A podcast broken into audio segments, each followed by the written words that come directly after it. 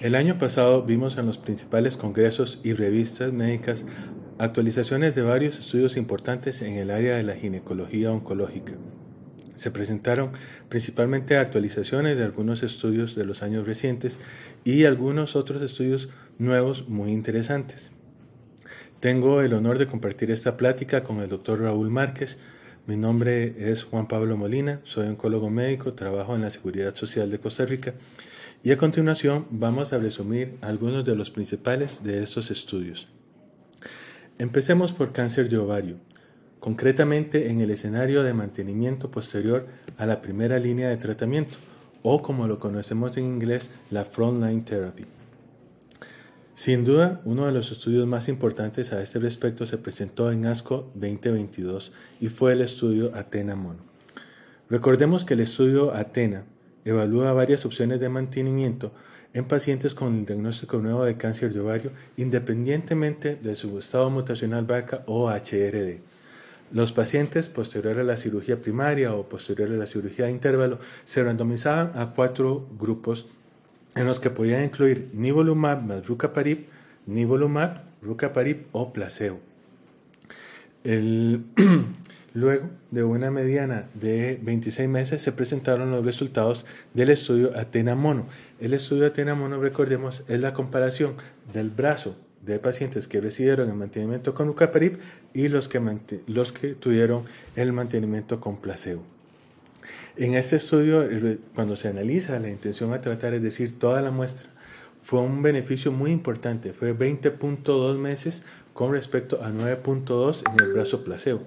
Como era de esperar, en el grupo de pacientes que tenían defectos de HRD, el beneficio fue mucho mayor, fue de 28.7 versus 11.3 meses, pero incluso en los pacientes que tenían BRCA wild type y eh, pérdida de heterocigosidad baja, hubo un beneficio de cerca de 3 meses, de 12.1 versus 9.1 meses. ¿Cuál fue la conclusión de los investigadores? Bueno, que el mantenimiento con primera línea con rucaparib aumenta significativamente la PFS, comparándolo con placebo en los pacientes con cáncer de ovario, independientemente de su estado mutacional de BRCA independientemente de su estatus HRD e incluso en aquellos pacientes que tenían enfermedad residual. Si nosotros hacemos un paralelismo a comentario personal con el estudio Opinion, tenemos que tener en cuenta que el estudio Opinion retiraba a las pacientes que ya eran conocidas portadoras de mutaciones BRCA. Este, pero están muy alineados los resultados de este estudio de la Atena Mono con, con lo que nos reportó ya el estudio Opinion. Otro estudio en esta misma línea de mantenimiento posterior a primera línea, que ya hemos visto resultados muy significativos, muy clínicamente relevantes en los últimos años, fue el estudio Solo 1. Esto se presentó en ESMO, ya los resultados de seguimiento a 7 años. Recordemos que el estudio Solo 1 evaluaba en los pacientes que tenían mutaciones de BRCA, tanto germinales como somáticas, la adición de olaparib como una terapia de mantenimiento por dos años después de realizar la cirugía. En este, en este resultado que se presentó a siete años, siete años, el porcentaje de pacientes vivas que han recibido olaparib fue de 67%, en comparación con solo 46.5% en el brazo control. Y esto también es un número muy importante, 46.5 en el brazo control. Recordemos que hasta un 44% de los pacientes, luego de este, de, de este mantenimiento, podían recibir algún otro inhibidor PAR, por lo cual este, se hizo muy difícil interpretar el beneficio en sobrevida, que era una de las preguntas que teníamos que resolver con el análisis a 7 años, y este, el beneficio tiene que ser menor a 0.0001%, perdón, 0.0001 y fue 0.0004. O sea, estuvo muy, muy cerquita, incluso a pesar de eso, de demostrar un beneficio de sobrevivir. Este otro estudio fue el, lo reportado con respecto al estudio Paola. El estudio Paola, como ustedes recordarán, evaluaba también el mantenimiento posterior a cirugía inicial o cirugía de intervalo en pacientes con diagnóstico nuevo de cáncer de ovario, independientemente de su estado BRCA, de su estado HRD, y los randomizaba al recibir este, un mantenimiento con bevacizumab o un mantenimiento con bevacizumab más olaparib. 15 meses de bevacizumab y 2 años de olaparib. El punto primario del estudio fue la PFS, pero en un punto secundario que fue la sobrevida global, evaluado a 5 años, demostró que incluso en los pacientes tratados con, con esta terapia de combinación, con el vaso de, de investigación, fue de 65.5% versus 48.4% con un hazard ratio de 0.62 y un intervalo de confianza positivo en los pacientes que tenían defectos de recombinación homóloga. El beneficio se observaba también independiente del estatus BRCA y, este, y el beneficio incluso se mantenía igual en este subgrupo de pacientes a pesar de que un 50% de los pacientes recibieron inhibidores PAR en líneas ulteriores. Eso es como la constante en, en, la mayoría de los estudios PAR.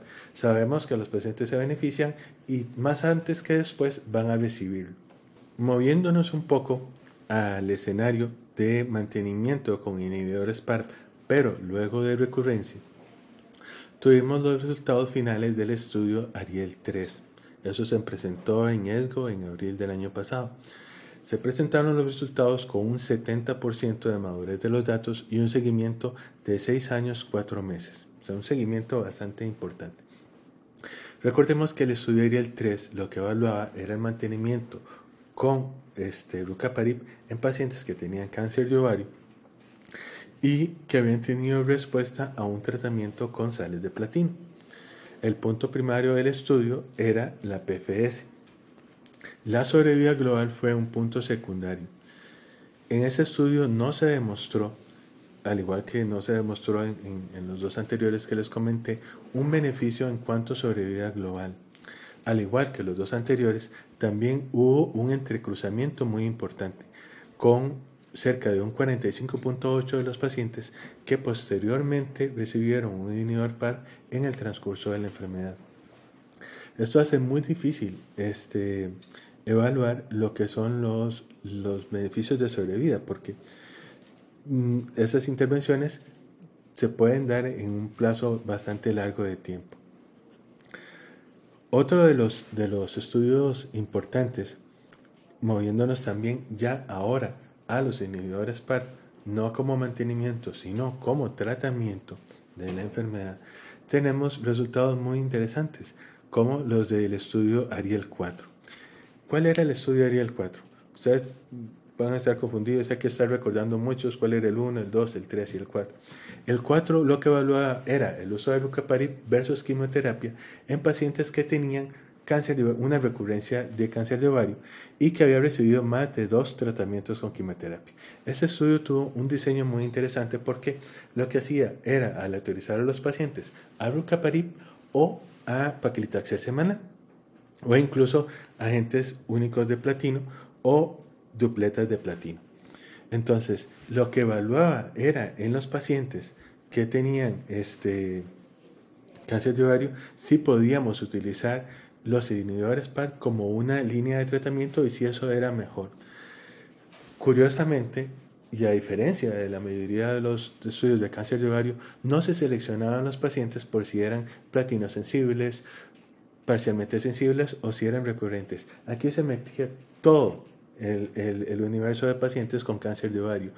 Y este, a pesar de ello, se obtuvieron resultados muy interesantes el estudio este, demostró una mejoría en la PFS versus la quimioterapia en, el análisis completo de intención de tratar, pero no, no demostró un beneficio en el punto secundario que fue sobrevida global. ¿Cómo era de esperar en los pacientes que tenían una enfermedad más respondedora de platinos, se obtenía un beneficio un poquito mayor de lo que fue el, el tratamiento con este tipo de terapias. La sobrevida global fue incluso similar a los pacientes en este subgrupo de pacientes que respondían muy bien y tuvo un hazard ratio de 1.3. Los análisis, este, al igual que los otros, también son difíciles de, de ser muy categóricos a la hora de tomar conclusiones con respecto a la sobrevida, porque hasta un 90% de los pacientes se habían cruzado al, del brazo de quimioterapia al brazo de bucaparib. Siguiendo con, con, la línea de cáncer de ovario avanzado, este, finalmente quería presentar el estudio, el análisis final del estudio solo 3. Acordémonos, el estudio solo 3 lo que evaluaba era en pacientes que tenían cáncer de ovario, seroso, endometroide, etcétera, primario de trompa, de cavidad peritoneal, etcétera, que tuvieran mutaciones este, de línea germinal. Lo solo, acuérdense, tenemos que tener en cuenta que tienen mutaciones de línea germinal y este o mutaciones somáticas y a estos pacientes se les que, tuvieran un periodo de más de seis meses desde la última purgación, se les autorizaba a recibir o la PARIP o a un tratamiento sin platinos. Entonces, ¿qué fue, qué fue el, resultado final ya después de siete años del estudio solo tres? Que la terapia con olaparib mejoraba las tasas de respuesta y la PFS, pero no la sobrevida global en los pacientes que tenían este, recurrencias de cáncer de ovario platino sensibles, o sea, o candidatas a tratamiento con platinos. Las tasas de respuesta fueron bastante buenas. Las tasas de respuesta con olaparib fueron de 72.2% versus 51 con la quimioterapia. Y la PFS, el periodo libre de producción, fue de 13.4 versus 9.2, casi, este, perdón, más de cuatro meses más, con una P que fue de 0.13 con hazard ratio de 1.07. Entonces, como ven, hubo una, una tendencia al, al, en favor del uso de la PARIP como monoterapia, pero no también visible en lo que fue el tratamiento, el, el segundo tratamiento subsecuente y también el, el, primer y segundo tratamiento subsecuentes, pero no hubo un beneficio de sobrevida.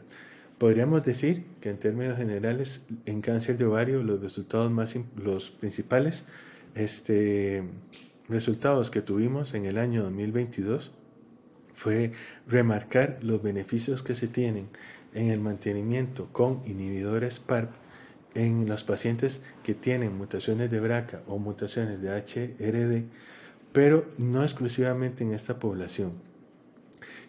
Como bien, bien mostrado en los estudios, este tipo de terapias debemos usarlas en los escenarios más tempranos cuanto podemos este, para obtener el mayor beneficio. Muy buenas, mi nombre es Raúl Márquez y soy oncólogo médico y jefe de la unidad de tumores ginecológicos en MD Anderson Cancer Center en, Madrid, en, España. Y para mí es un lujo y un honor poder revisar los acontecimientos eh, más importantes en el año 2022 respecto al cáncer de endometrio y al cáncer de, cervix. ¿no? Qué duda cabe que uno de los grandes hitos que yo destacaría sería la implementación de la subclasificación molecular en cáncer, en cáncer de, endometrio y como ya lo usamos todos los días para determinar el riesgo asociado a las pacientes eh, intervenidas. ¿no? Yo creo que sería uno, de los grandes em, avances. ¿no? Eh, ¿Qué duda cabe que durante el año 2022 se han ido actualizando em, datos de los estudios de inmunoterapia en cáncer de endometrio? Por revisarlos muy rápidamente, hablaremos del, estudio Garnet, recordar que era un fase 1 con 143 pacientes eh, con cáncer de endometrio y mismatch hyperdeficient. El Keynote 158, eh, que era un fase 2 de 79 pacientes para pacientes con cáncer de endometrio y mismatch hyperdeficient. Eh, así como el Keynote 775, que era un estudio eh, fase 3 randomizado que mm, randomizaba hacia pembrolizumab y lenvatinib versus el tratamiento de elección de, de, segunda línea de las pacientes con cáncer de endometrio metastásico. En el año 2021 eh, hubo aprobaciones de la FDA y de la EMA respecto a dostarlimab en pacientes con cáncer de endometrio con mismatch deficient, así como la combinación de pembrolizumab y lenvatinib en, cualquier tipo de tumor por parte de la EMA y en concreto para las pacientes que no eran mismatch deficient por parte de la FDA. Y ha sido en el año 2022 a raíz de los datos del estudio Keynote 158 cuando se ha aprobado eh, por la EMA, por la Agencia Europea, pembrolizumab, y por la FDA, pues aproximadamente al mismo tiempo en pacientes con mismas hiperdeficient. Em, recordaros muy rápidamente el Keynote 158, pacientes con cáncer de endometrio y era un fase 2 y nos daban unas tasas de respuesta en torno al 48% y unos beneficios en supervivencia y en y en intervalo libre de progresión de en torno a los 13 meses de, beneficio. En la SGO del año 2021 se comunicaron los datos del Keynote 775, aunque os recuerdo, pembrolizumab y lenvatinib versus el tratamiento de elección del, del médico, que podría ser doxorubicina o taxol semanal. Y aquí teníamos un doble objetivo que era el de PFS y el de eh, Overall Survival. En este caso veíamos que para cualquier, para la población proficient, eh, quiere decir la misma super eh, no deficient, era positivo y también para cualquier tipo de población. Y es exactamente lo mismo para la supervivencia global. las tasas de respuestas de la combinación eran de en torno al 30% versus al 15% en pacientes eh, que recibían la quimioterapia estándar de, tratamiento. Y en ASCO de este año, bueno, pues han comunicado que, estos resultados se mantenían incluso en aquellas terapias más allá de lo que se llama la PFS2 y se mantenían en el, tiempo, ¿no? Es lo, es lo que veían. Eh, en marzo del año 2022 yo creo que ha presentado algunos datos muy importantes y sobre todo muy curiosos respecto al cáncer de endometrio, respecto al mantenimiento con la sustancia selinexor y una serie de eh, curiosidades de nuevo respecto a la determinación del mismatch hyperdeficient o la hipermetilación de MLH1. Eh, selinexor, sabéis que es un inhibidor oral de la eh, de la exponucleasa, eh, que lo que hace es retener dentro del, núcleo lo que se llaman las proteínas supresoras de tumor e inducen en el tumor una apoptosis y, muerte celular. En el eh, siendo, pues lo que era un tratamiento de mantenimiento después de la quimioterapia de inducción, em, y lo que se vio, bueno, que era un estudio que globalmente era un estudio positivo, con un hazard ratio de 0,70, y un beneficio de 3,8 meses para la rama placebo versus 5,7 para la rama de selinexor. El problema ocurrió cuando teníamos que subdividir entre población endometrioide o mm, población serosa, que como saben eh, suele tener la mutación de P53, em, que en este caso no había beneficio.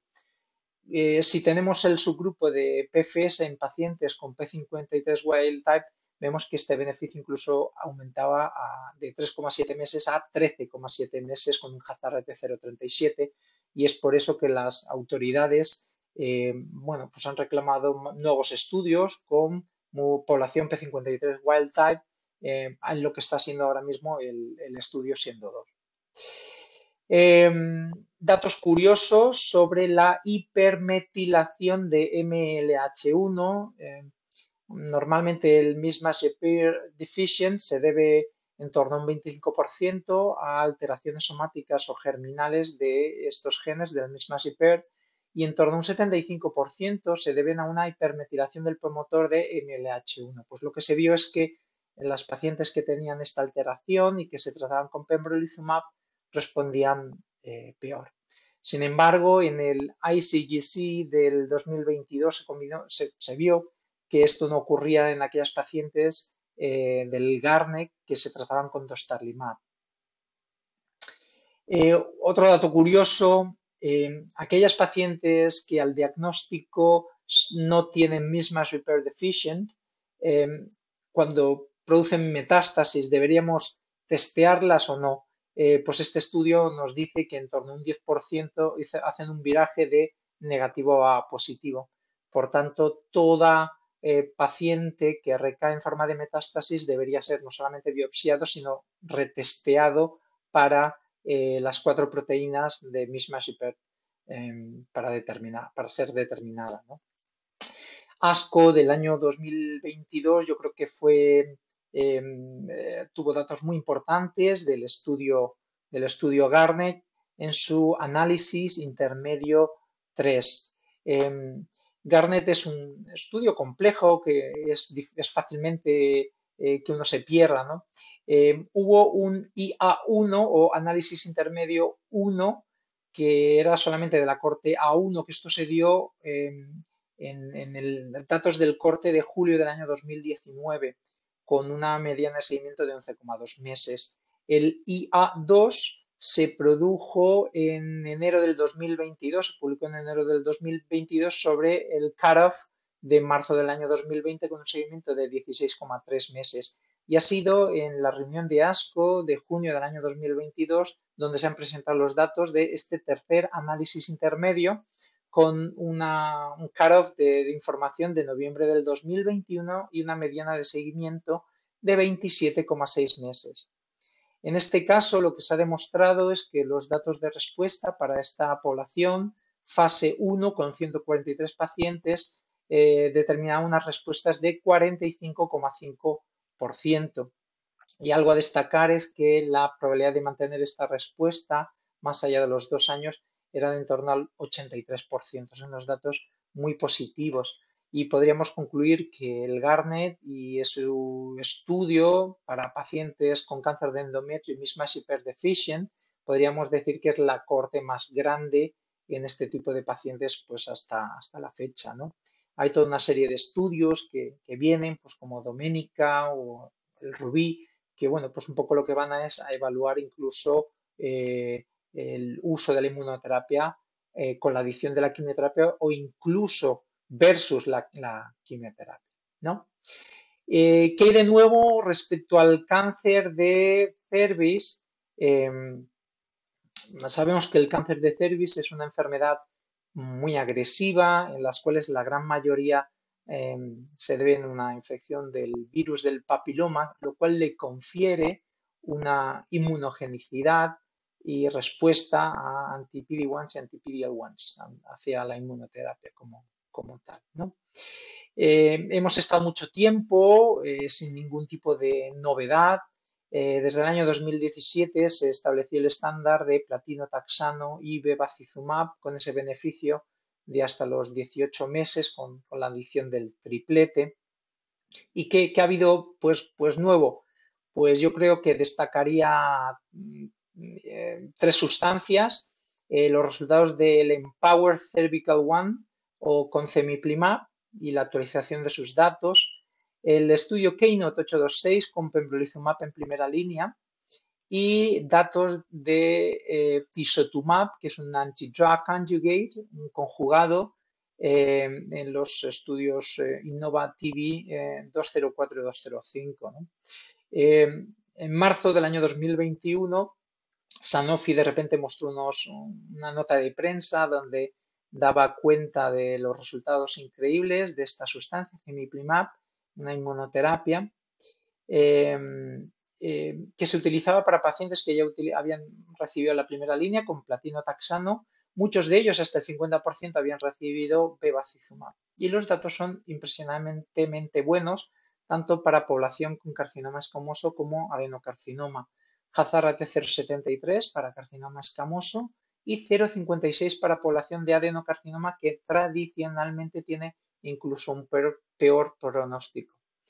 Eh, teniendo en cuenta que estos resultados eran incluso independientemente del estado de PDL1. Eh, sin embargo, debido a un acuerdo en la estrategia post-marketingiana en Estados Unidos, la Sanofi bueno, pues ha, retirado la, indicación y no la ha llegado ni siquiera a someter No sabemos qué ocurrirá aquí en Europa eh, con la EMA y estamos un poco pendientes de, ello. ¿no? Dentro de las Onconews o las Onconoticias fue también importante en junio del año 2021 cuando Merck eh, publica que tiene ya resultados positivos de su estudio el Keynote 826. ¿no? Sabéis que este es un estudio con un objetivo eh, coprimario de PFS y supervivencia global y eh, básicamente eh, buscaba determinar si la adición de pembrolizumab o placebo al triplete de platino taxano con la opcionalidad de añadir o no bevacizumab era mejor o peor en ello. Iba a haber un estudio estadístico tanto de la PFS como de supervivencia en aquella población con PDL1 mayor o igual a 1, si era positivo, irían a toda la población general y luego a la población con eh, PDL1 mayor o igual a 10 como, como tal. Em, es un estudio que, bueno, sí, estadísticamente en torno a 9 de cada 10 pacientes tenían PDL1 mayor o igual a, 1, ¿eh? como, como tal. Y casi dos tercios de los pacientes habían recibido bevacizumab eh, en esa primera línea, o sea que ya había un gran uso extendido del, mismo. Y es un estudio positivo eh, para toda la población, población de CPS mayor o igual a 1, igual que población indistinguible. Y simplemente en el análisis de subgrupos se ve que en aquellas pacientes con PDL1 menor de 1, pues el beneficio era menor, igual que las pacientes que tenían metástasis al diagnóstico. ¿no?